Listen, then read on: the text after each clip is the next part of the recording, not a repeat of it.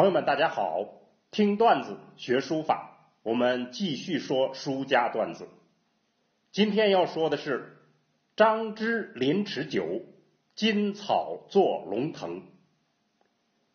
上文书说，一条飞龙凌空而舞，不知为何方神圣，却原来是一名叫张芝的无名小辈，在他家的水池旁苦练草书。龙腾凤舞，不肯罢休。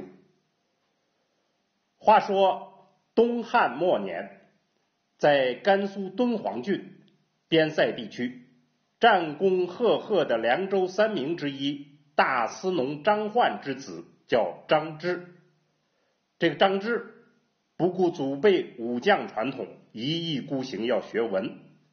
小张芝倒是继承了他父亲的气节，埋头书法。大有不成功不回头的气势，没几年初见成效。当朝的太尉发现他是个苗子，屡次征召他出来做官，张芝竟然严词拒绝。此事一时传开，人们称赞这个张家小子为有道，送他称号张有道。有道在汉代是选举科目之一。乡里最有才华、最出众的人任职。张芝的父亲大司农张焕看清了儿子的志向和毅力，派人在河边筑小池，在池边造了石桌石凳。从此，张芝兄弟就在这里摆开了战场，以博为旨，临池学书，这便成为书法史上的一段佳话。张芝在白帛上练草书，写满了，然后漂洗晾干再写，这样日复一日，年复一年，池水浸没，后代就称为张芝墨池。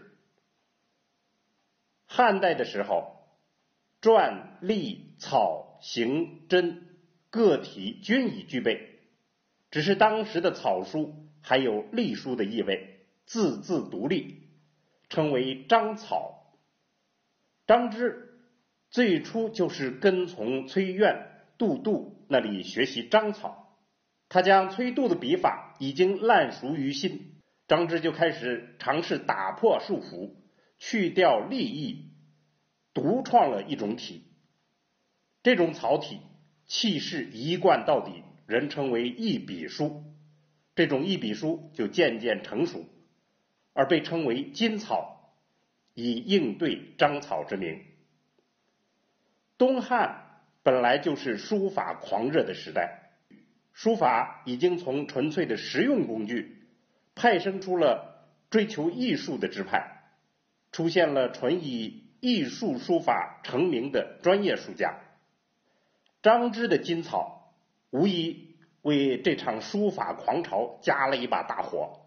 以至于当时出现了看不惯这种时尚狂潮的老夫子，叫赵一，他写了篇飞草书，直接点名张芝，说他误导了年轻人，不学孔孟之道，而跟着他张芝的狂潮疯狂的练草书，可见当年草书热的盛况。张芝一时名噪天下，学者如云。就是说，粉丝多的像云一样。可惜的是，张芝的金草真迹早已失传。现在我们只看到《淳化阁帖》里面还有五帖，可依稀感受到张氏风范。五帖之中，《冠军帖》最具代表性。虽然只是刻帖拓本，但仍然能感受到张芝书法的形与势。可以毫不犹豫地说，张芝远远走到了汉代书法家的前列，甚至不由得令人怀疑，汉代的张芝居然能以如此鲜活灵动的线条来表达，超出了我们的想象。要知道，金草是刚从章草画出来的，当时即使是摆脱了立意的草法，在汉简里头已经出现。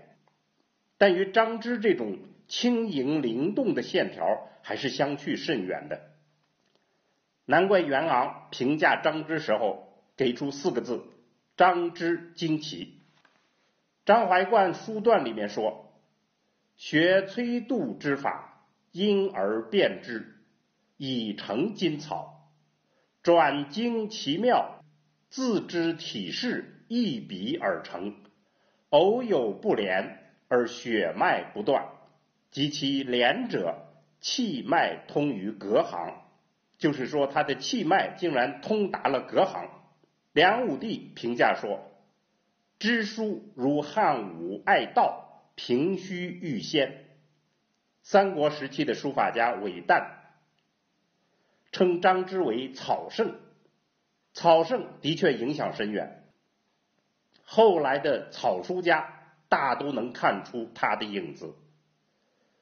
王羲之明确宣称是师承张芝，怀素自称是德字二张，张芝和张旭。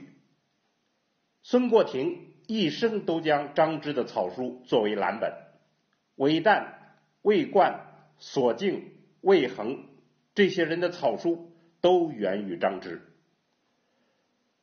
张芝虽粉丝如云，架不住那边有人出了奇招，一下子车水马龙前往围观。欲知谁人出场，且听下回分解。